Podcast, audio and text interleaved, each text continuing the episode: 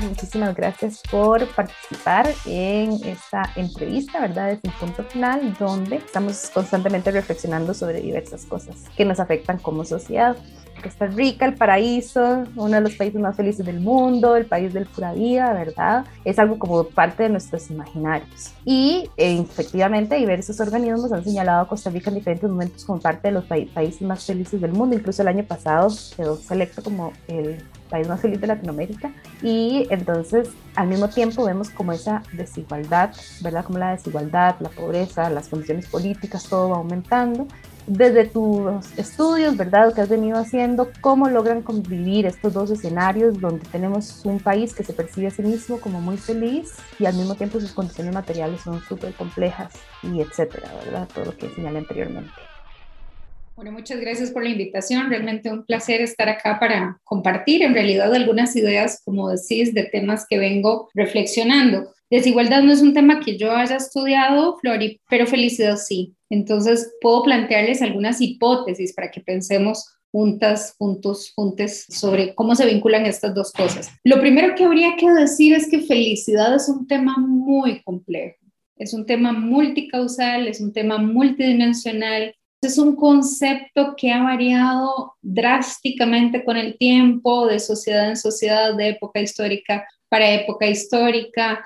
Uno podría recordar a los filósofos griegos, ¿verdad? Desde ellos preguntándose qué es exactamente la felicidad y cómo se vive en comunidad y qué es lo que hace que unos ciudadanos vivan en un espacio común habitable. Hay que recordar que además, aunque los filósofos griegos pensaron la felicidad, eran una sociedad esclavista. Entonces, por ejemplo, para estas sociedades, la felicidad era una cosa mucho más divina, no estaba en el orden de lo humano si uno recuerda la literatura griega, ¿verdad? Los seres humanos son como unos muñequillos y los dioses juegan con ellos y el destino y el azar estaba muy presente. Para nosotros hoy, Flori, la felicidad es una cosa mucho más material y tangible y es además una dimensión, después te lo puedo comentar más en detalle, pero obligatoria en este momento, muchos de los teóricos que estudian la felicidad han dicho, estamos en la época de la felicidad compulsiva, estamos en la época que paradojalmente la felicidad se volvió una obligación, tenemos que ser felices, y ahora no es como los griegos, que eran momentos de felicidad y la felicidad se evaluaba solo cuando alguien se moría, Para ellos la felicidad era una cosa tan de, de, azar, de suerte, de poder sobreponerse a un destino que siempre creían complicado. Y para nosotros hoy, la felicidad, primero es una felicidad individual, ya no es una felicidad colectiva. Y segundo, es una felicidad que, como dicen estos teóricos como Darwin McMahon, Paulo Baggio, Freire, ahora es crónica y es obligatoria. Y eso en sí mismo es una contradicción. porque la felicidad no tiene cómo ser una obligación, pero así la percibimos. Nos sentimos obligados hoy a ser felices y además hacerlo todo el tiempo. Entonces, habría una posibilidad para leer esos datos que vos nos comentás del país más feliz de América Latina. Esta no es la primera vez que aparecemos como país más feliz en ese ranking, que es un ranking que produce Naciones Unidas desde 2012. Y aquí hay un dato interesante que hay que compartir. Ese ranking se basa en sondeos que hace una empresa que se llama Gallup. Y los sondeos no son investigaciones estadísticamente representativas. Mira, un sondeo lo contesta un grupo de personas al que les mandamos un cuestionario y más o menos quien quiera lo responde. Esa es la naturaleza de un sondeo.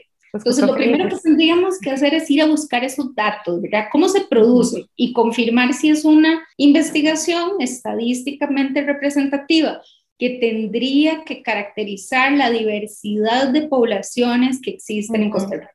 Sí, completamente. Qué interesante eso que decías antes, porque, ¿verdad? Me hace pensar como, sí, totalmente la felicidad es individual y yo incluso creo que, digo, como si uno compara las generaciones de uno con las generaciones de los papás de uno, ¿verdad? Y todo este tema de la felicidad también ha ido cambiando, hasta como la relación entre felicidad y ocio, ¿verdad? Que también es como muy interesante actualmente, pero es como si ¿verdad? Como si de alguna manera esa felicidad individual, o sea, tiene que ser individual porque de alguna manera lo colectivo, ¿verdad? Es bien crudo. O sea, si empezamos en lo colectivo, es, es a menos que lo pensemos más en los vínculos comunitarios cotidianos, pero si pensamos en la estructura, ¿verdad? Es, es complicado encontrar felicidad en una estructura como la que tenemos. Y más o menos, porque hay otra, digamos, uno puede analizar la felicidad desde muchas perspectivas, ¿verdad? Una es esta que te comenté ahora, que es más una perspectiva de lo subjetivo individual.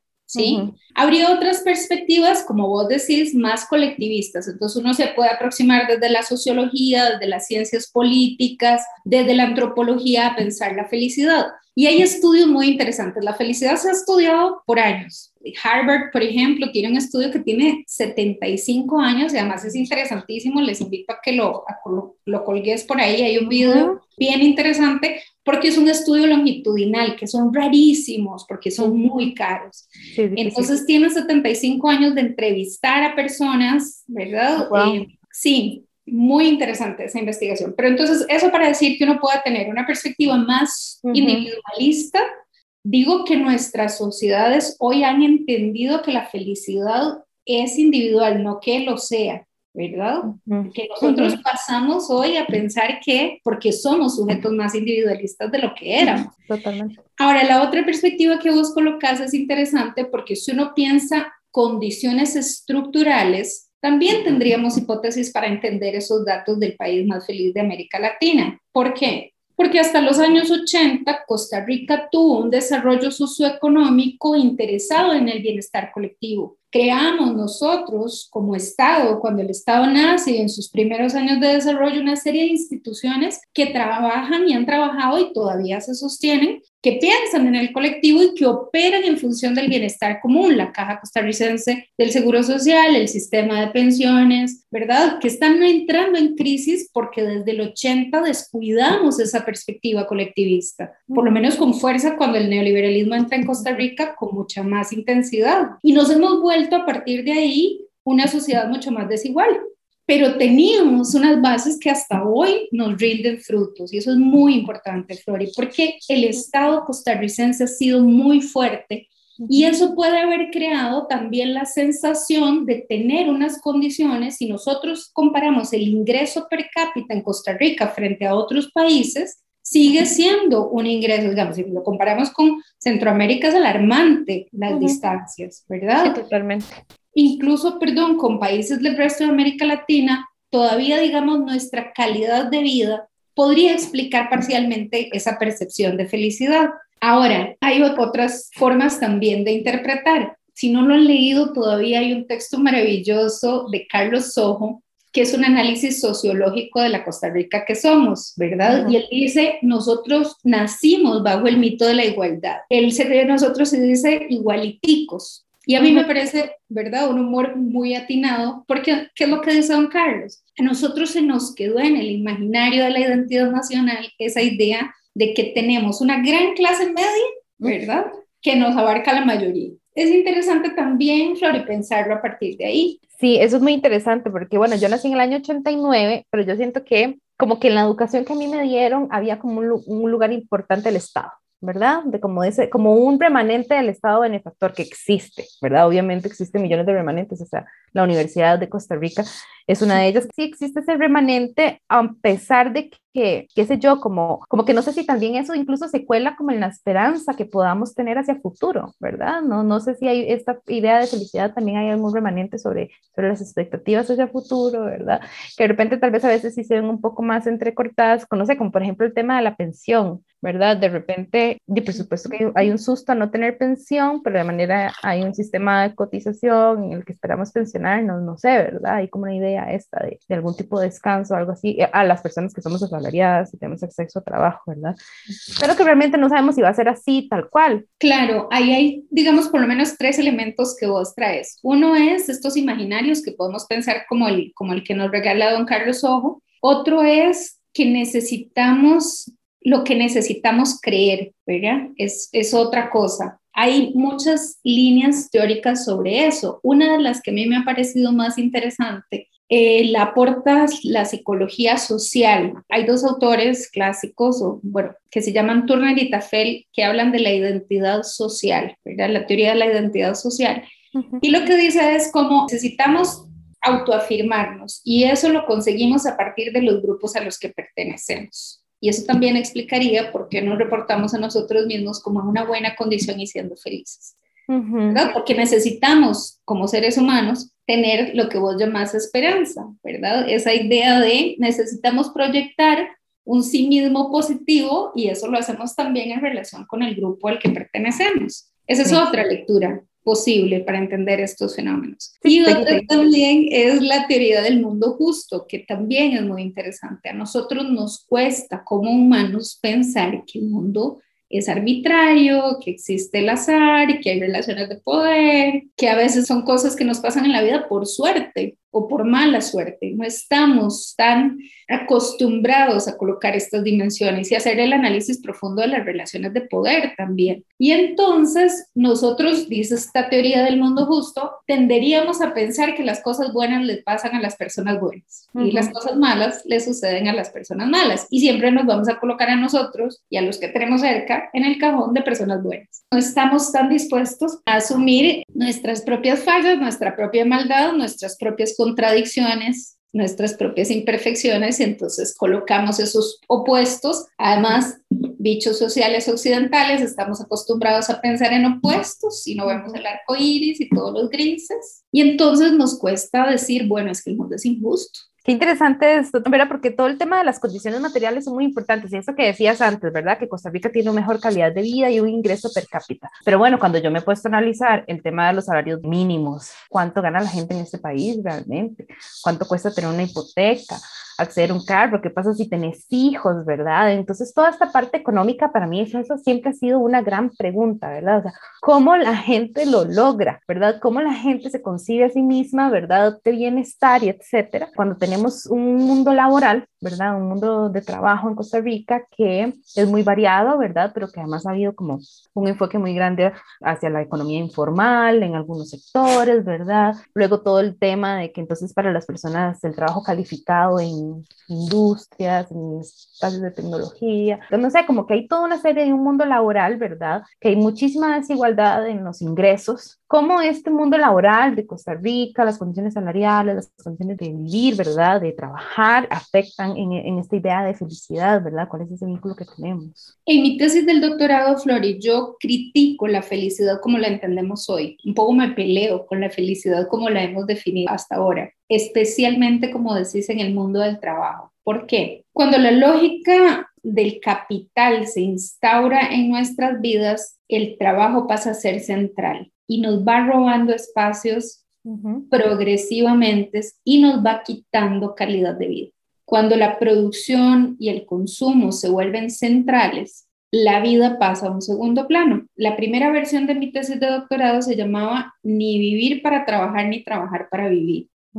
Luego fue como corresponde a toda investigación cambiando y cambiando. Pero yo creo que la idea central permaneció, ¿verdad? Era como esa es la preocupación. Hay un grupo de seres humanos en Costa Rica y en el mundo que viven para trabajar, porque trabajar significa apenas subsistir, apenas sobrevivir. Y hay otro grupo de seres humanos en esa desigualdad que bien dibujabas, que lo que hace es trabajar para vivir, ¿verdad? Todo el tiempo de la vida está dedicado al trabajo no la subsistencia como en el otro grupo, y en medio hay un montón de complejidades. ¿Cuál es el problema de haber asumido como sociedad que el trabajo era central? Hay un autor brasileño que se llama Ricardo Antunes que habla de la centralidad normativa del trabajo, que me parece muy interesante en su bibliografía. Centralidad normativa del trabajo tiene por lo menos dos problemas. El primero es que nosotros estamos destinando cada vez más tiempo, cada vez los límites entre vivir y trabajar son más difusos. Las horas en las que inicia el trabajo para un grupo de seres humanos, los que están sobreviviendo están trabajando 12, 14, 16, en otros contextos 18 horas al día, o sea, ya, ya en el nivel de la explotación. En Brasil hay una tipología que se llama trabajo en condiciones análogas a la esclavitud, para que tengamos el dato de a qué población me refiero, ¿verdad? Pero hay otros de nosotros que estamos en el nivel del privilegio cuando se desconecta uno del trabajo. Y esto, ninguna de las dos condiciones debería existir, ¿verdad? Ni la, ni la gente que está trabajando en condiciones análogas a la esclavitud, para usar el término de la legislación brasileña, ni los que estamos perdiendo tiempo de la vida en el trabajo, ¿verdad? Solo trabajando. Solo trabajando. Porque la vida se pasa, la vida es muy frágil, como nos demostró la pandemia, y la vida se acaba y a nosotros se nos olvidó esa fragilidad. Como bien dice el Weber en sus análisis sobre la tecnología y la sociedad, en algún momento cuando empezamos, ¿verdad?, a desentrañar el ADN y a ir a la luna y a... sentimos que no nos íbamos a morir. Sí. Ya nunca más. Sí, de, de, hecho yo pienso que nosotros como generación, ¿verdad? Eh, las personas, yo me imagino las personas que nacieron a partir de 1980, finales de los 70 para arriba, somos las primeras generaciones con certeza nuestra esperanza de vida.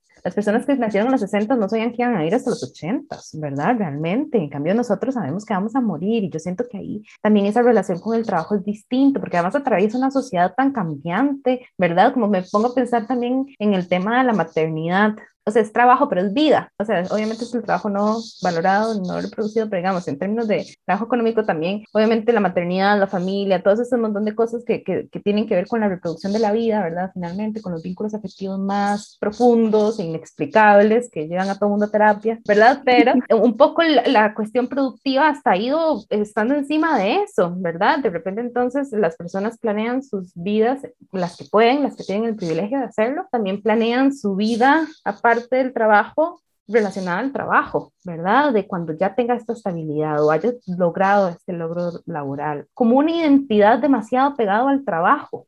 ¿Cómo, ¿cómo permitimos como sociedad que mi identidad esté sostenida sobre quién, quién, cuánto produzco y cuánto gano, ¿verdad? cuánto soy, en un mundo que además el mismo salario es arbitrario, no tiene nada que ver con su valor real. Absolutamente, absolutamente. Desde Marx lo dijo perfectamente bien, ¿verdad? Y ahí hay una serie de dimensiones, Flori, que, que dicha que las comentas, a mí me parecen vitales. Uno de los resultados de esa investigación longitudinal de Harvard es lo que ya Freud hace exactamente un siglo nos había dicho en Psicología de las Masas y Análisis del Yo, que es un texto que hay que leer. Nosotros somos bichos sociales, ese es el resumen. Nosotros nos hemos, vamos a ver, hemos sido educados, los, hemos sido educadas y educados en los últimos años para pensar que no y para creer que no y para comportarnos como si no pero somos estructuralmente bichos sociales. Y de nuevo, te pongo, les, les, pongo el ejemplo de la pandemia. Si ahora no entendemos que la salida es colectiva, yo no sé qué evento mundial necesitamos para entender que no es que nos salvamos solitos, no. ¿verdad? Porque, porque aquí en Costa Rica hicimos las cosas muy bien. Digamos, ¿de qué sirve? Claro que sirve, por supuesto que sirve, pero somos un mundo totalmente global. Veam, veámoslo con el ambiente, veámoslo con COVID, veámoslo con la economía, desde lo pequeñito casero, lo que vos decís, las relaciones interpersonales el estudio de Harvard dice lo que más feliz hace a las personas con las que hemos trabajado durante 75 años, lo más importante para la felicidad es tener vínculos duraderos. Y ve qué interesante porque la lógica del consumo nos coloca en la competencia y no en el vínculo. Totalmente. ¿Verdad? Mis compañeros de trabajo bajo la lógica de yo tengo que ser exitosa, como vos decías, bajo esta lógica del trabajo, está medido por el éxito profesional, económico, en la cantidad de chunches, en la cantidad de viajes, ¿verdad? En las fotos que subo al Insta. Esa lógica no nos lleva a crear vínculos y a crear comunidad. Y lo que necesitamos hoy es crear comunidad y entender que siempre fuimos comunidad y que la evolución sucedió porque hicimos las cosas juntos. Exacto, el otro día había visto algo de que decían que un, algo así tipo Facebook, que era como de cómo se sabía, se sabía que una sociedad ya había como llegado a cierto nivel de civilización. Entonces, como que la profesora de antropología respondía que cuando había un hueso roto vendado, porque eso significa que había ido a alguien que le había cuidado, que le había ayudado, ¿verdad? Y que justamente habla sobre sus vínculos sociales. Y volviendo a la pandemia, yo creo que no solo nos hizo enterarnos de que si no tenemos soluciones colectivas, también que por más de que tengamos trabajo o las personas que lo hemos logrado continuar y tengamos una casa cómoda, la falta de socialización nos pesa. Yo ahorita no sé si se puede valorar la felicidad incluso, cómo valoramos la felicidad en tiempos pandémicos. ¿verdad? Estamos como sobreviviendo. Entonces, esa es incluso exigencia a la felicidad en contextos como actuales, yo creo que hace peor, que nada más no puedo ser miserable y ya. Estamos en pandemia. Sin duda. Hay un historiador de la felicidad, David McMahon, que dice que la lógica protestante hizo que nosotros pensáramos en la felicidad como una evidencia de lo divino en nuestras vidas. Es como decir, los protestantes dirían algo así, como yo soy un hijo de Dios, merezco ser feliz y eso se traduce en una serie de consecuencias incluso materiales, ¿verdad? Eso nos lleva a toda la idea de éxito, por ejemplo, o a tener cosas, bueno, y además la lógica del consumo propia de nuestras sociedades consumistas. Pero justamente eso hace que si mi tiempo y mi energía están concentradas en tener, ¿verdad? Y si yo me obligo a la felicidad, lo que vos acabas de decir es, diría Darren McMahon, los nuevos cristianos huyen de la tristeza como del demonio, él bromea con eso en su texto.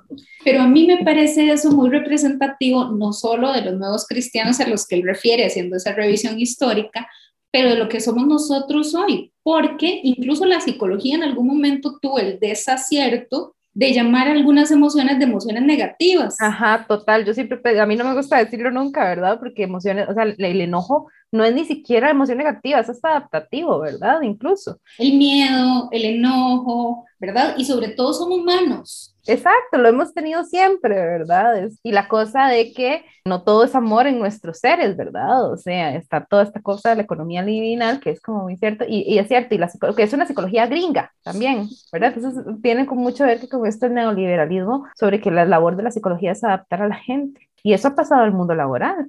La psicología ha hecho de todo, ¿verdad? Cosas muy terribles, a veces intencionalmente, a veces no. A veces sus investigaciones fueron usadas, apropiadas, manipuladas por eso creo que la línea que se nos acerca más a la reflexión crítica es la psicología social, con estas teorías que antes te comentaba, ¿verdad? Pero sí la parte de las ciencias sociales que ha tendido a adaptar al ser humano a las necesidades de la lógica social imperante, consumista, capitalista, productivista, ¿verdad? Nos aleja de lo humano. Yo uso mucho, Flori, la metáfora de la máquina. Vamos a ver, la lógica del trabajo hoy, esa relacionada con el éxito es sea más eficaz cada vez, sea más eficiente cada vez, de la milla extra. El éxito depende de lo que usted quiera. Mentira, ¿verdad? Por una parte, no somos máquinas, somos humanos. La máquina tiene la característica, esas todas que acabo de reseñar, de la eficiencia, de la productividad sin fin, puede, ¿verdad? Puede trabajar día y noche sin parar. Eso es lo que se nos pide que hagamos. Pero eso solo sucede si nosotros dejamos de sentir. Porque una de las características fundamentales de lo humano, sea la felicidad, sea lo que vos estás comentando ahora, el miedo, el odio, ¿verdad? El amor, el dolor, la frustración, la ansiedad, Solo negando todas estas características, todas estas emociones estructuralmente humanas, podemos ser máquinas productivas permanentemente, ¿verdad? Porque si uno para, empieza por sentirse cansado. Y esto es muy interesante. Ve cuántos, cuán desconectados estamos hoy de nosotras y nosotros mismos, que uno está tan cansado a veces y no se da cuenta.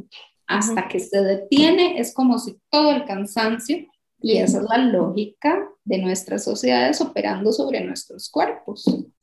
Sí, el haga, haga, haga, haga, haga, y cuando para de hacer se siente que todo el mundo se le vino encima. Y ahora con la pandemia todavía peor, ¿verdad? Porque las personas que están afuera trabajando están poniendo en riesgo su vida por el contacto, las que están encerradas trabajando están y también encerradas trabajando, ¿verdad? Cuando hay muchísima menos capacidad de separar estos espacios de hogar. De alguna manera, este no sentir nos implica no relacionarnos si el ser es más vulnerable cuando se relaciona con las demás personas, ¿verdad? Es ahí donde tenemos nuestros puntos más. Sin duda, y qué dicha que dijiste esto, Flori, porque esto es fundamental. Ve las contradicciones del sistema. Se nos pide que trabajemos en equipo, se nos pide que tengamos habilidades de liderazgo, se nos pide del team building para el coaching para arriba, ¿verdad?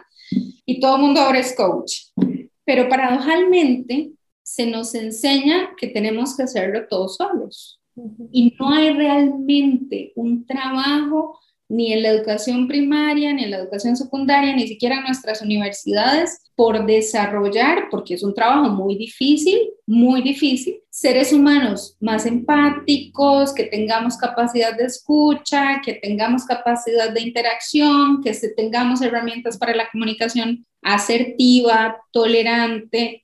Costa Rica se volvió un país cada vez más intolerante y cada vez más polarizado. Creo que una de las evidencias más, bueno, el mundo se ha vuelto cada vez más polarizado. Las evidencias más significativas podríamos verlas en las últimas elecciones nacionales, ¿verdad? Tuvimos el país partido en dos, política, ideológicamente. Y entonces, una de las tareas que tenemos en la universidad es desarrollar habilidades para la negociación y el diálogo. Necesitamos aprender a hablar y a escuchar y a dialogar y es lo que menos pasa, ¿verdad? O sea, pensemos ahorita en, el contexto pandémico y todas las cámaras apagadas y todo el mundo con una educación muy unidireccional o incluso dependiendo de las carreras, pues que ciencias sociales es otra cosa, pero si nos vamos a ingenierías, ¿verdad? El tema es cómo nos enseña, ¿verdad? Cómo eso nos enseña como las partes esenciales de lo que hace a una persona buena profesional, ¿verdad? Es como si una persona profesional solo fuera buena según sus conocimientos, cuando los conocimientos son tan, se van, usted puede saberse algo de memoria ahorita que en dos años se le olvidó todo. Es como, como también como universidad y una universidad tan importante como la UCR estamos fallando, ¿verdad?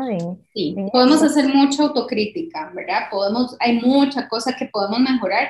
Yo creo que no nos podemos abstraer del sistema social en el que estamos y en el que crecemos. No estamos por encima de la cultura. La universidad tampoco y la cultura es una cultura consumista, de nuevo, todo lo que ya dijimos, ¿verdad? Consumista, productivista, utilitarista, en esa lógica del trabajo, pero tenemos que ser autocríticos, como vos planteas, y justamente creo que hay muchas investigaciones que apuntan a, problematizar estos temas, a cuestionarnos, bueno, ¿cómo entendemos la felicidad? ¿Cómo trabajamos sobre la desigualdad? ¿Cómo la mapeamos, verdad? El trabajo, o cómo nos pensamos como grupos sociales, lo que viene haciendo Vanessa Smith en la Escuela de, de Psicología, lo que ha hecho Juan Diego García sobre su trabajo en investigación de la desigualdad en Costa Rica, o Fran Robles y la gente en el Instituto de Investigaciones Sociales, ¿verdad? O sea, hay mucho trabajo, Carlos Sandoval con su trabajo también maravilloso, en fin, la lista es larguísima sobre cómo nos hemos dedicado, que es el papel también de la academia, a crear datos, a crear reflexión, a hacer cuestionamientos, a decir, no deberíamos pensar en la felicidad de esta manera, tenemos que cuestionarnos si el éxito en el trabajo realmente es el éxito en la vida, tenemos que cuestionarnos qué tipo de sociedad somos y cómo vamos hacia un lugar más amoroso con nosotros mismos como seres humanos individuales y especialmente como colectivos, que es parte del trabajo que a nosotros nos corresponde hacer. Y una última pregunta, si entonces el objetivo de la sociedad no es la felicidad, ¿cuál sería el objetivo de la sociedad y la individualidad?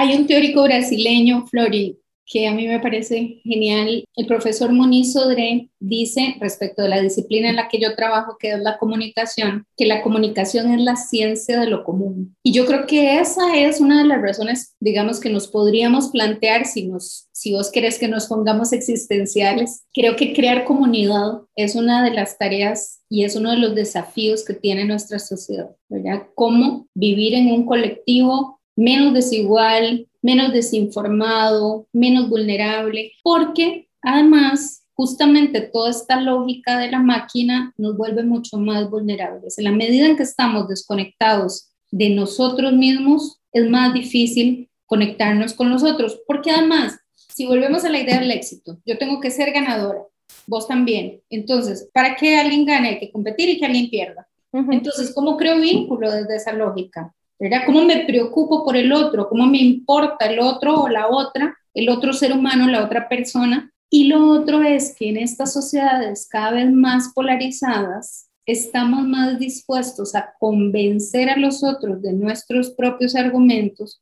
que abrirnos a escuchar. Yo creo que esa tarea de crear comunidad es, la tarea. como central. Ay, sí, qué lindo. Muchísimas gracias, Liz. Realmente todo súper interesante.